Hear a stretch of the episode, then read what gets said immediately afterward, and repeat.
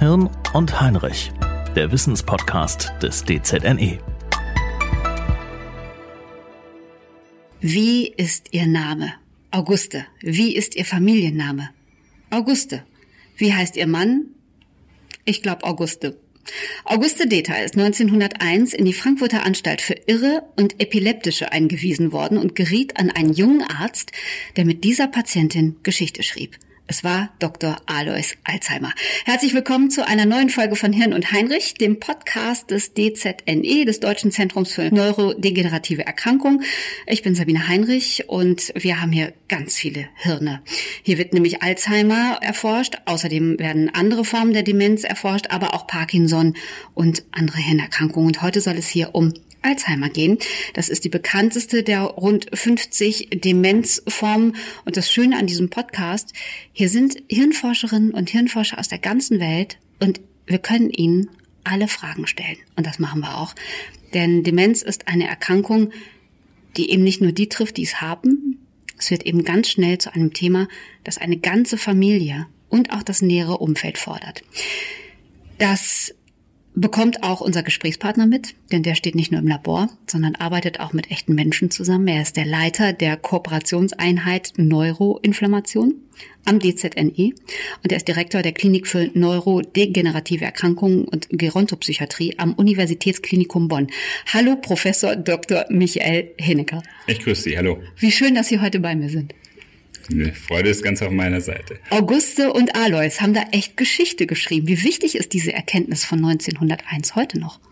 Also wenn wir uns die Originalpublikation von Alois Alzheimer anschauen, dann können wir noch viel daraus lernen, weil er hat im Prinzip all die Pathologien, denen wir heute nachjagen oder sagen wir besser immer noch nachjagen, bereits exzellent an diesem einzelnen Fall beschrieben. Mhm. Er schrieb, die Verwirrtheit hat einen biologischen Grund. Das klingt erstmal ganz schön einfach. Ja, aber das war zu dem Zeitpunkt äh, sicherlich ein Statement, ja, weil man ja über die Strukturen des Gehirns und über die Pathologien des Gehirns äh, zum Anfang des 20. Jahrhunderts noch wesentlich weniger wusste wie heute. Hm. Was ist Alzheimer eigentlich genau? Alzheimer ist eine Krankheit, die nicht mit dem Auftreten der ersten kognitiven oder mnestischen Einschränkungen beginnt, sondern wie wir heute wissen, Jahrzehnte zuvor. Mhm. In dem Moment, wo die Patienten tatsächlich merken, dass vor allem ihr Kurzzeitgedächtnis nicht mehr funktioniert, hat die Erkrankung schon viele, viele Jahre Schaden angerichtet und äh, sind wesentliche neurologische Prozesse und Hirnschädigungen schon abgelaufen. Das Gehirn hat einfach die große Möglichkeit, viele Dinge über Jahre zu kompensieren und deswegen wird die Krankheit eigentlich spät im Leben klinisch apparent, äh, bedeutet aber nicht, dass es eine Erkrankung des Alterns ist, sondern es ist eine Erkrankung zumindest des äh, mittleren Lebensalters. Das lernen wir auch aus vielen der äh, Risikofaktoren, die bereits im mittleren Lebensabschnitt modulierend auf das Risiko einwirken. Was sind denn das für Faktoren? Das sind Faktoren wie Fettleibigkeit bei jungen Männern beispielsweise sehr schön gezeigt an einer Studie Männern zwischen 40 und 45, die dann 30 Jahre später äh, ein wesentlich höheres Risiko hatten, an Demenz zu erkranken, wenn sie repetitiv systemische Infektionen haben, Hirntraumata in der Vorgeschichte, wenn sie einen sitzenden Lebensstil haben, also den ganzen Tag am Schreibtisch sitzen, mhm. wenig Sport treiben, sich wenig bewegen, all das sind Faktoren, die einen Einfluss nehmen. Wenn sie einen Diabetes Typ 2 haben, also eine Stoffwechselstörung, dann ist auch das ein Risikofaktor. Viele dieser Risikofaktoren haben tatsächlich ihren schädigenden Einfluss in der Mitte des Lebens und gar nicht so sehr, wenn die zu dem Zeitpunkt, wo die Patienten dann in die Klinik kommen und über Gedächtnisstörungen berichten. Das ist ja eine gute Sache vom Gehirn, ne? dass das so funktioniert, dass es eben, wie Sie sagen, Dinge ausgleichen kann, erst einmal. Das könnte man so sehen, aber es fehlen uns natürlich dann auch äh, womöglich die entscheidenden Momente, in denen wir therapeutisch wirkungsvoll eingreifen können. Also 20 Jahre vorher eigentlich. 20 Jahre, 10 Jahre vorher, die äh, genauen Zeitpunkt, wann solche sogenannten therapeutischen Fenster offen sind und welche Mechanismen da äh, sozusagen gestoppt werden müssten, das ist genau die Information, nach der wir suchen und die uns heute noch fehlt. Das heißt, Sie könnten nicht jetzt einfach so einen Test entwickeln, machen und dann sehe ich, vielleicht habe ich schon eine Vorgeschichte in meiner Familie. Äh, okay, in 20 Jahren bin ich auch an dem Punkt. Jetzt gehen wir aber zwei unterschiedliche Dinge. Sie müssten ja entweder die gesamte Bevölkerung untersuchen oder Sie müssten, wie Sie gesagt haben, äh, Risikopopulationen mhm. aggregieren. Ähm, wenn Sie gerade eins Verwandten haben, dann ist Ihr Risiko, eine Alzheimer-Erkrankung äh, zu entwickeln, doppelt so hoch wie das der Normalbevölkerung. Man könnte genetische Untersuchungen machen, äh, um sozusagen Risikopopulationen in der Bevölkerung dann äh, fokussiert zu untersuchen. Aber äh, die Frage ist immer, solange wir noch keine Intervention haben und noch nichts tun können, um dann tatsächlich den Ausbruch der Erkrankung zu verhindern, äh, ist natürlich die äh, Frage nach einer solchen groß angelegten Untersuchung, die sehr, sehr teuer würde, ja kritisch zu stellen. Auch moralisch und ethisch? Moralisch und ethisch sowieso, weil äh, wir wissen ja nicht, wie die Leute dann tatsächlich mit so einer Information umgehen könnten. Woran können Sie denn erkennen, Alzheimer? Also ganz unabhängig jetzt äh, von äußerlichen verhaltenstypischen Symptomen, die Sie jetzt gesagt haben, das Kurzzeitgedächtnis lässt nach. Wobei wir haben ja in diesem Podcast auch schon gelernt, das kann auch tagesformabhängig sein. Das kann der ganz normale Alterungsprozess sein. Das ist genau das, was wir zum Beispiel in der Klinik untersuchen, ob ein äh, nestisches oder kognitives Defizit. Was heißt nestisch? Nestisch ist Gedächtnis. Also mhm. eine Gedächtnisleistung oder eine Gedächtnisdysfunktion dem normalen Altersmaß entspricht bedeutet, dass unser Gedächtnis nicht über die gesamte Lebenszeit gleich gut ist, sondern sicherlich im Senium die Gedächtnisleistung äh, etwas geringer wird. Aber wir testen, ob das das Altersmaß eben überschreitet. Und um andere kognitive Domänen, Lesen, Schreiben, Rechnen, ähm, ja, Orientierung, solche Dinge beeinträchtigt sind. Erst dann können wir tatsächlich von einer Alzheimer-Demenz sprechen. Das ist der große Unterschied. Die Alzheimer-Krankheit läuft schon länger. Die Alzheimer-Demenz kann erst diagnostiziert werden, wenn tatsächlich ein Gedächtnisdefizit und andere kognitive Domänen beeinträchtigt sind. Aber woran können Sie erkennen Alzheimer? Also woran, woran sehen Sie es tatsächlich? Naja, es ist eine Kombination äh, von Nachweisen und äh, auch von Ausschlussdiagnosen. Zum einen untersuchen wir die Neuropsychologie über Testbatterien, das heißt die kognitive und mnestische Leistung des Einzelnen. Dann machen wir eine Kernspintomographie des Zerebrums und ähm, Entschuldigung, ich muss immer wieder dazu. Kernspintomographie des Gehirns. Des Gehirns. Genau. Danke.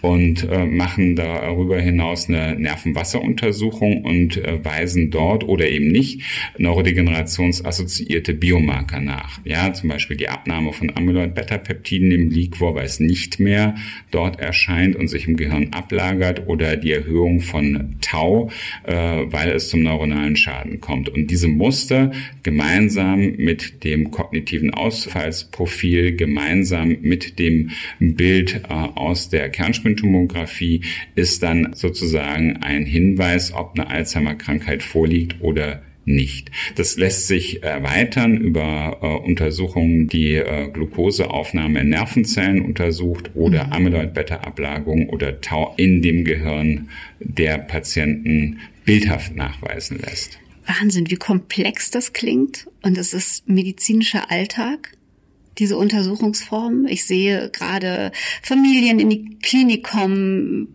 wo vielleicht nicht ganz klar ist, es könnte sein. Und dann geht dieser ganze Apparat los? Das ist so. Also natürlich versuchen wir das erklärend und kommentierend und auch äh, im Falle einer Diagnose schonend äh, zu vermitteln. Aber letztendlich sind all diese Untersuchungen notwendig, um überhaupt die Grundlage dafür zu schaffen, von einer Alzheimer-Krankheit mhm. reden zu können. Gleichzeitig müssen sie viele andere Ursachen für Hirnleistungsstörungen ausschließen. Sie müssen ähm, Versorgungsproblematik, also die Durchblutungsstörungen, Stenosen, Hindernisse in hirnversorgenden Blutgefäßen ausschließen. Sie müssen ausschließen, dass es sich um das Korrelat einer Epilepsie handelt. Auch das okay. kann sich mhm. durch Gedächtnisstörungen manifestieren.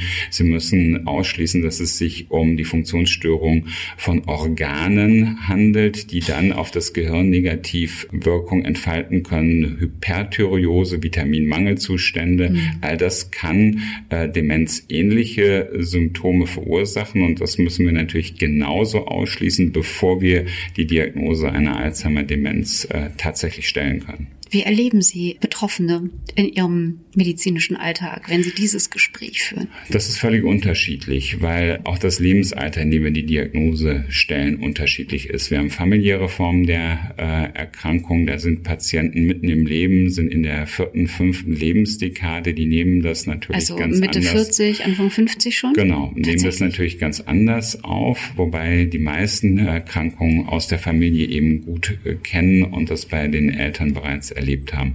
Wir haben Patienten, die die äh, späte Form der Alzheimer-Erkrankung sporadisch entwickeln. Und da hängt es sehr davon ab, wie gut jemand eingebettet ist in sein Umfeld, ja, wie äh, die Kinder, der, ob es Kinder gibt, gibt es einen Lebenspartner.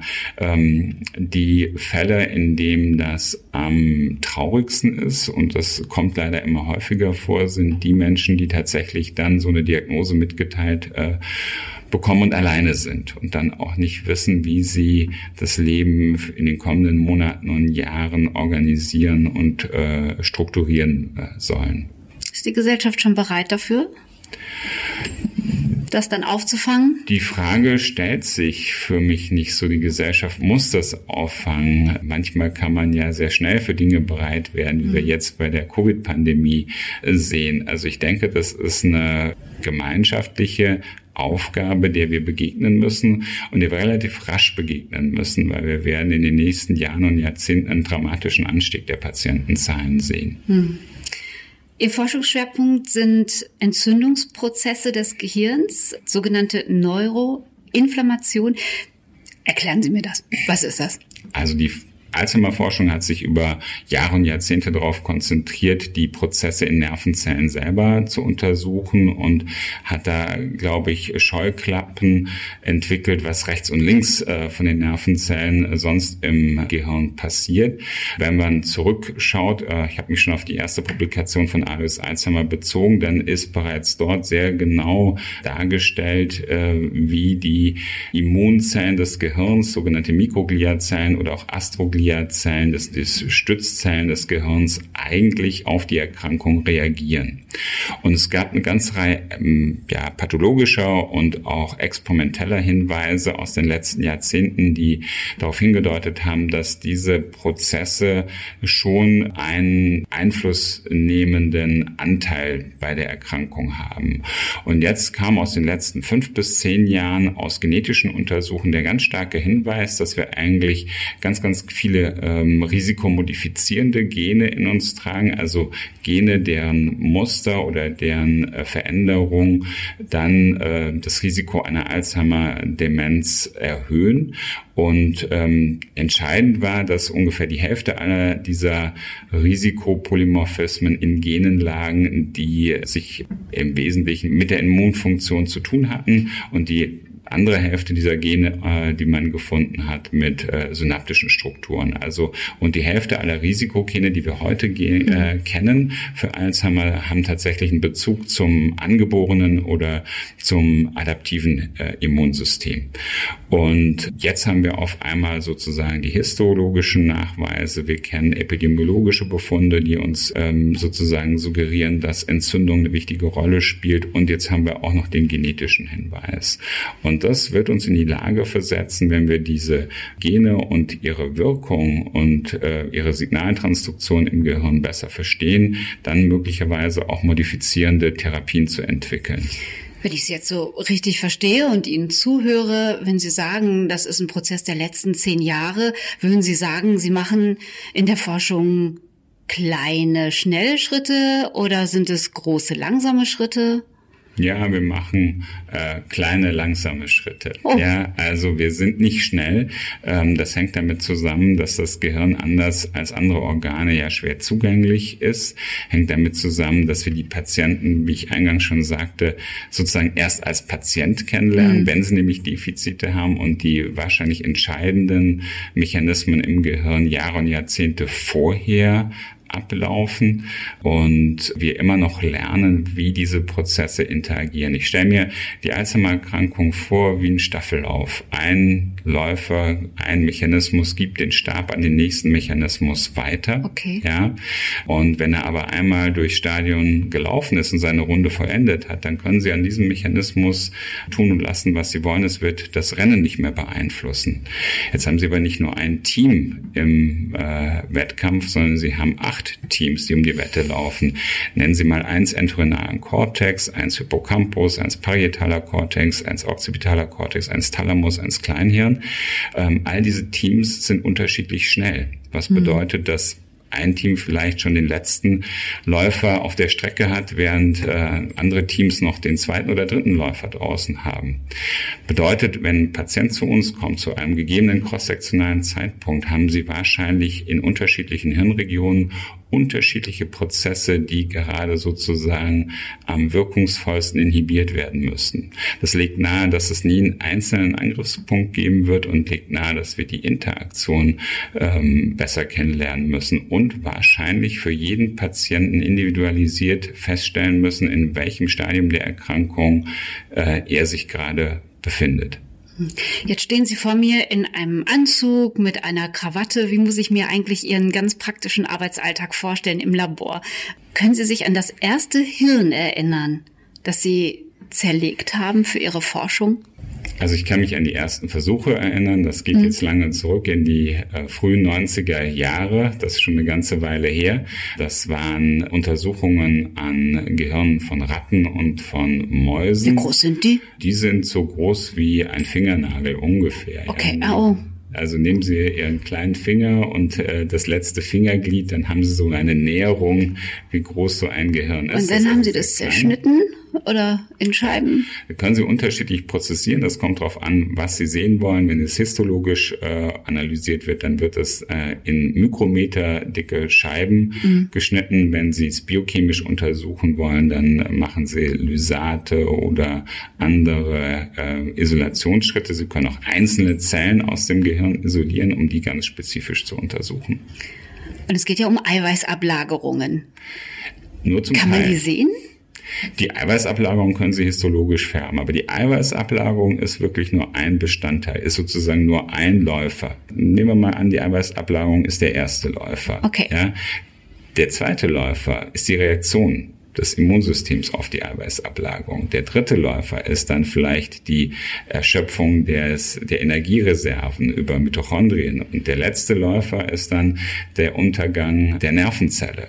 Ja? Und das können Sie alles, alles anhand eines fingernagelgroßen Rattengehirns, konnten Sie das erkennen? Das lässt sich in entsprechenden Modellen nachstellen, wobei wir nicht so gut sind, dass ein Modell sozusagen alle vier mhm. Läufer, mhm. um bei dem Modell oder bei dem Bild mhm. zu bleiben, alle vier Gutes Läufer tatsächlich äh, gleichzeitig abbildet, sondern wir müssen uns unterschiedliche Modelle für unterschiedliche Läufer nehmen. Und genau da liegt das Problem. Ja, wir haben äh, in den besten Modellen, die wir zur Verfügung haben, nie das Bild der gesamten Erkrankung und damit auch nicht der Interaktion. Wir können immer nur ausschnittsweise kleine Abschnitte untersuchen mhm. und das macht es so schwierig. Was war Ihr größter Aha-Moment in Ihrer Forschung? Negativ oder positiv? Beides. Also der größte Aha-Moment war, dass man für gute Ideen nur ganz schwer finanzielle Unterstützung oh für die Forschung bekommt. Das es geht um Geld. einfach ein, es geht um Geld. Das ist sicherlich das negativste Erlebnis. Und das positivste Erlebnis oder interessanteste Erlebnis, erinnere ich mich noch, das war der Vatertag 2010. Da saß ich hier im Klinikum an einer Datenanalyse bis um Mitternacht und hatte im Prinzip zwei äh, Gruppen Alzheimer Mausmodelle in einem Versuch und experimentell verschwand aber eine sozusagen. Und alle Daten wiesen darauf hin, dass diese Tiere sich nach einer Behandlung verhielten wie ganz normale und gesunde Tiere. Und ich habe dann sozusagen in meinem Datensatz diese eigentlich krankhafte Variante gesucht und nicht gefunden bis ich nach dem dritten Mal der Analyse tatsächlich den Daten geglaubt habe und gesehen habe, dass durch äh, eine Modulation eines äh, Signalweges der angeborenen Immunität im Prinzip all die Alzheimer-Pathologien, die dieses Modell abbildet, verschwunden waren. Ähm, was, was haben Sie getan? Naja, also ich habe das sehr kritisch betrachtet, weil solche so ein Datensatz, den hat man nicht häufig und ich habe dann erstmal alle Bücher zugeschlagen und bin nach Hause gegangen, habe mich im Stillen gefreut und am nächsten Tag die Daten nochmal analysiert, okay. aber mit dem gleichen Ergebnis und dann haben wir das veröffentlicht. Und was hat das bedeutet? Das bedeutet, dass ähm, gewisse Signaltransduktionsmechanismen so einen starken Einfluss auf das Voranschreiten der Erkrankung nehmen, dass sie tatsächlich ein valuables therapeutisches Ziel sind. Also Linderung, aufhalten? Linderung, entschleunigen, aufhalten. Kommt darauf an, zu welchem Zeitpunkt welche Stärke der Interaktion erreicht wird. Was gibt es eigentlich für Behandlungsmöglichkeiten? Im Augenblick stehen uns nur symptomatische Behandlungsmöglichkeiten zur Verfügung. Das heißt, es gibt zwei zugelassene Medikamente, sogenannte Antidementiva, die klinische Bild der Patienten für Monate, im besten Fall wenige Jahre stabilisieren können und den Patienten definitiv helfen. Wir haben in Deutschland leider eine Situation, dass äh, diese Medikamente einen ganz schlechten Ruf haben mhm. und nur ein Viertel der Patienten eigentlich diese Medikamente erhält, weil, weil, die Erwartungshaltung wahrscheinlich eine falsche ist. Es ist kein Medikament, was Sie dem Patienten geben und nach einer halben Stunde ist das Gedächtnis wieder da, sondern es dauert Tage und Wochen, bis das Medikament seine Wirkung entfaltet und es sind dann mehr die Dinge äh, wie Alltagskompetenzen, die stabilisiert werden. Wir wissen beispielsweise, dass es äh, später zu einer Pflegeabhängigkeit kommt durch den Einsatz dieser Medikamente oder zu Einweisungen in Krankenhäusern. All das sind natürlich mehr indirekte. Das sind aber Faktoren. auch schwierige Abwägungen, oder? Wenn das ich, ich stelle mir gerade vor, ich sitze im Gespräch mit Ihnen und habe äh, meine Mutter bei mir und dann sagen Sie so, es gibt jetzt diese Möglichkeit, aber das würde bedeuten das. Ja, aber es ist ja gut, dass wir überhaupt sozusagen Alternativen anbieten können mhm. und äh, den Patienten die Wahl überlassen können. Die Patienten bekommen von uns in der Klinik immer den besten Rat nach dem aktuellen Wissensstand. Letztendlich entscheidet jeder Patient äh, für sich selbst, ob er diesem Rat Folge leisten mhm. möchte oder nicht. Mhm. Ich würde gerne mit Ihnen über ein Medikament sprechen, das äh, getestet wird und in Amerika zur Zulassung angemeldet wurde. Aducanumab. Mhm. Was kann's? Das wissen wir noch nicht genau. Oh. Also ähm, es gab zwei äh, Zulassungsstudien, Engage und Emerge, an denen wir auch teilgenommen haben. Und die Studien haben leicht divergierende Daten geliefert, möglicherweise durch einen unterschiedlichen Ablauf äh, und unterschiedlichen zeitlichen Beginn der Studien. Das mhm. ist noch nicht ganz klar. Das äh, Medikament hat als Zielstruktur diese Eiweißablagerung, die Beta-Amyloid-Ablagerung und ähm, ist zweifelsfrei in der Lage, die Amyloid-Beta-Ablagerungen aus dem Gehirn wirkungsvoll zu entfernen. Die Frage ist, zu welchem Zeitpunkt und äh, inwiefern das sich noch positiv auf äh, die Kognition und auf die Gedächtnisleistung auswirken kann. Das, was man sieht aus den Studien, ist, dass es da durchaus einen positiven Einfluss gibt und das Voranschreiten der Erkrankung verlangsamt wird.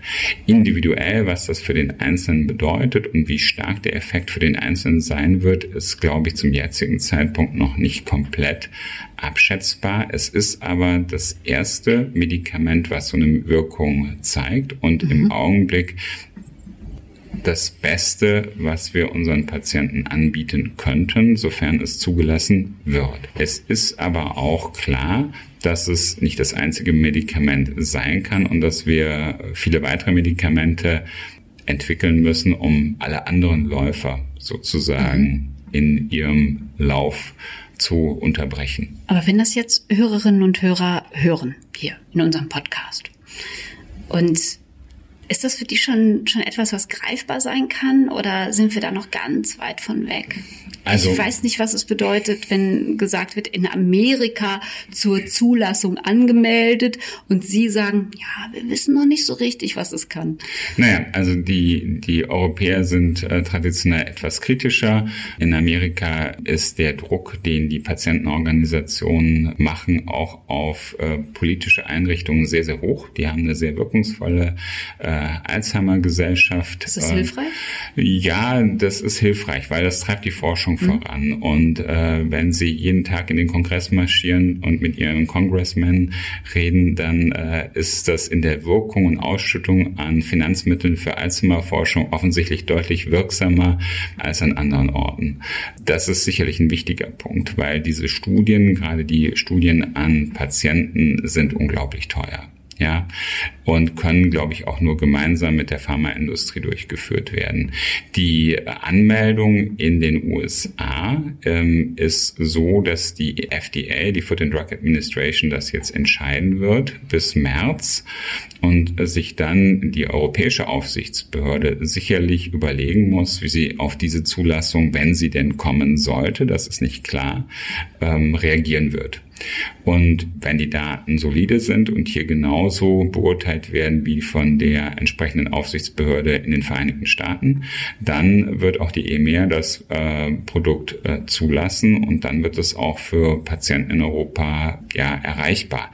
Das heißt, wir sind jetzt nicht gigantisch weit weg, aber es gibt noch einige Hürden. Erstmal muss man jetzt unabhängig den Fachleuten der Aufsichtsbehörden die Bewertung der Daten äh, überlassen und zwar in den USA und mhm. auch in äh, Europa. Und wenn die dann zum Schluss kommen, dass ein ähm, ja, Benefit für die Patienten nicht übersehbar ist und auch äh, die damit verbundenen Kosten rechtfertigt, dann glaube ich, haben wir ein Medikament, von dem wir hoffen können, dass es den Verlauf der Erkrankung etwas beeinflusst. Das wäre nämlich meine nächste Frage. Was kann es nicht?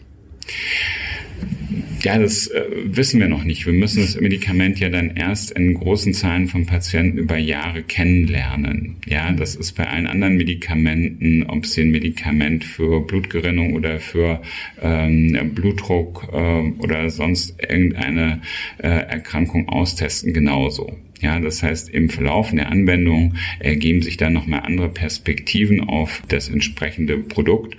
Und äh, das ist auch hier zu erwarten. Ja, das kann sein, dass man den positiven Effekt bisher unterschätzt hat und dass das Medikament viel besser wirkt. Kann aber auch sein, dass die Wirkung geringer ist oder dass wir lernen werden, dass es nur in einer bestimmten Untergruppe von Patienten zu einem gewissen Zeitpunkt tatsächlich seine Wirkung entfalten kann.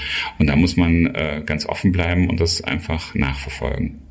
Ich weiß, Sie sind Wissenschaftler und Wissenschaftler tun sich immer ein bisschen schwer mit so Bewertungen. Sind Sie eher euphorisch oder sind Sie da eher frustriert? Weder noch. Ich bin weder euphorisch äh, noch frustriert. Ich hänge auch nicht einzelnen Glaubensrichtungen innerhalb der Wissenschaft an, sondern äh, ich äh, prüfe Hypothesen und äh, falsifiziere mhm. oder verifiziere sie und äh, sehe das eigentlich relativ unemotional. Was auch für Ihr Fach eigentlich ganz gut ist und richtig.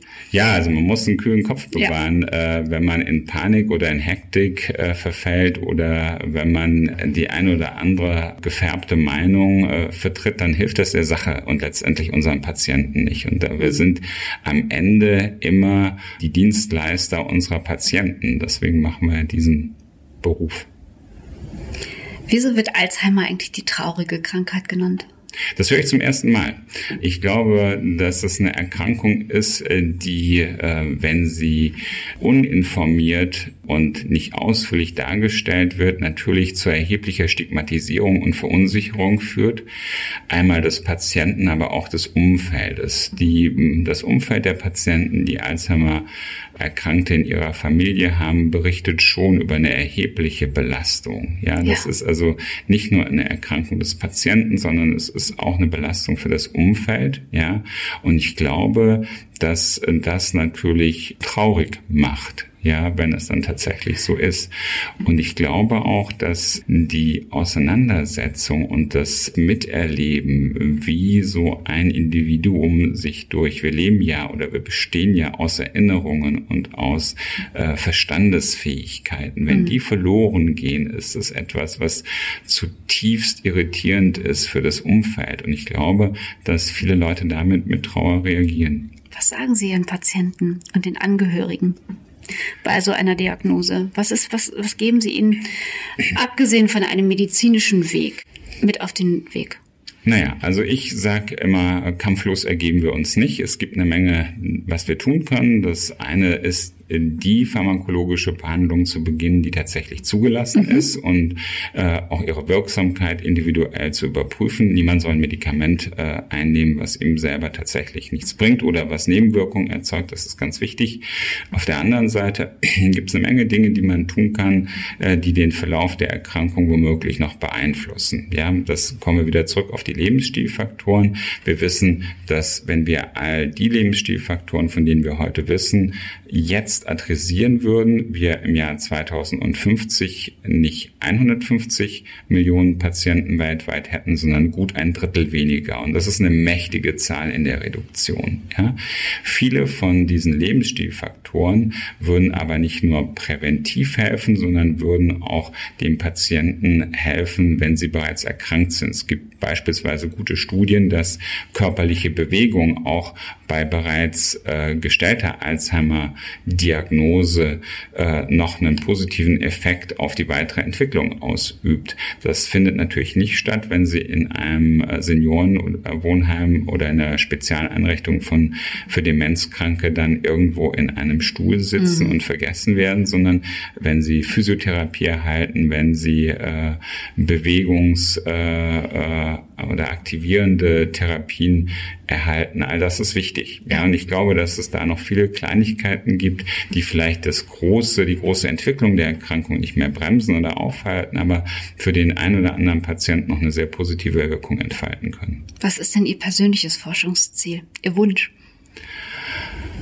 Mein Wunsch ist, dass wir die Interaktion der unterschiedlichen Mechanismen, die wir eigentlich schon ganz gut kennen, besser verstehen. Mein Wunsch wäre, dass wir mehr über den bisher äh, nicht apparenten, äh, sozusagen klinisch verdeckten Verlauf der Erkrankung lernen und mhm. dort therapeutische, also weit vorher, weit vorher dort therapeutische Fenster entdecken, indem wir äh, die Erkrankung wirkungsvoll äh, in ihrer Entwicklung ähm, einschränken können. Ob es gelingen wird, etwas zu haben, was die Erkrankung komplett aufhält, das äh, wage ich zu bezweifeln. Also jedenfalls nicht sehr schnell, aber dass man ähm, pharmakologische und nicht pharmakologische Interventionen entwickelt, die zu einem bestimmten Zeitpunkt ähm, die Erkrankung nachhaltig entschleunigen können, das glaube ich schon.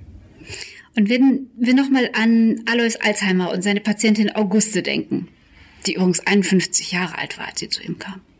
Was würden Sie den beiden heute sagen? Dass wir bisher keinen guten Job gemacht haben, weil es viel zu lange gedauert hat, äh, bis wir dahin gekommen sind, wo wir heute sind. Und ich würde mich möglicherweise entschuldigen. Und kampflos werden wir uns dieser Krankheit nicht ergeben. Das Sicher, nehme ich von Ihnen mit. Sicherlich nicht. Es gibt so viele Unbekannte beim Thema Alzheimer. Forschung ist daher dringend erforderlich, um mehr über die Ursachen und mögliche Behandlung zu erfahren. Ich lege Ihnen die Homepage ans Herz vom DZNE und Sie können diese Forschung auch unterstützen, zum Beispiel durch eine Spende an die Stiftung Deutsche Demenzhilfe.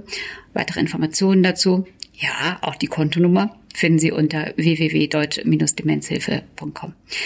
Mein Name ist Sabine Heinrich. Mein Dank geht an das Hirn heute, an Professor Dr. Michael Hinnecker. Danke fürs Gespräch. Dankeschön.